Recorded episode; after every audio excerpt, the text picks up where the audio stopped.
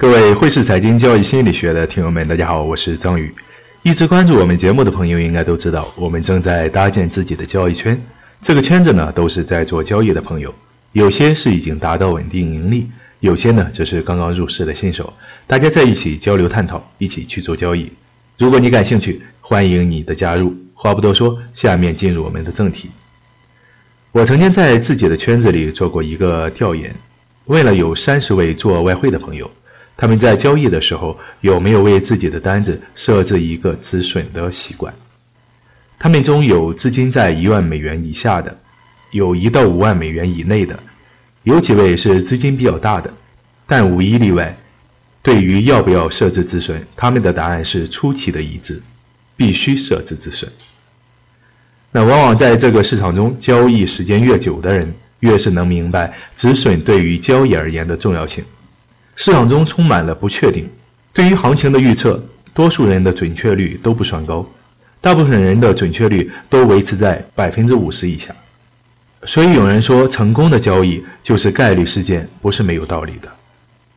成功的投机者可能各有各的交易系统，各有不同，但是止损却是保障他们盈利的共同特征。有的时候，止损远比盈利重要。我就认识一个交易时间很久，并且经验丰富的老交易员，他的每次交易都会用到止损，对于止损的应用远远要多于对于止盈的使用。我个人的交易方法也有一部分是吸取了他的经验，所以在我看来，止损远远要比盈利更重要，因为盈利的前提是要保住本金，任何时候都要将止损放在第一位，而盈利只能放在第二位。我问的这三十位朋友的第二个问题，同样是有关于止损的。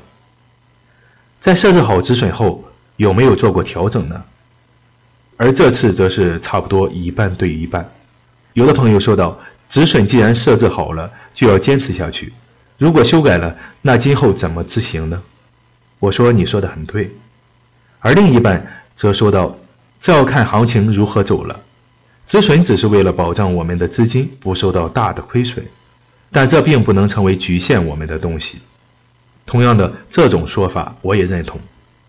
可能有人会说，这不是两面派吗？其实，对于设置好止损之后，我的个人看法是可以调整，又不能调整。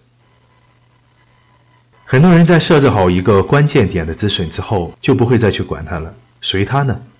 如果行情达到止损，说明这一单没有做对。损了便损了吧，坚决不能让亏损扩大化，这一点我是认同的。这就是我说的不能调整。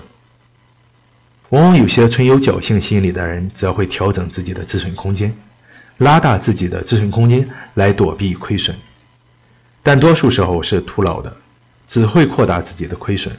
所以说，单子与行情发展方向相反的时候，对于止损需要坚定，切不可因为吝惜小的损失。而给自己带来大的亏损，那为什么又说可以调整呢？在我看来，这就牵扯到交易的一些细节方面了。但前提是你进场的单子与行情步调是一致的。随着行情的发展，你的止损空间可以慢慢的缩小，乃至于止损变成了盈利性止损。那今天的节目就到这里，想了解更多，请添加我的微信 h s c z y g。也就是汇市财经宇哥的首拼字母，感谢大家的收听，下期节目再见。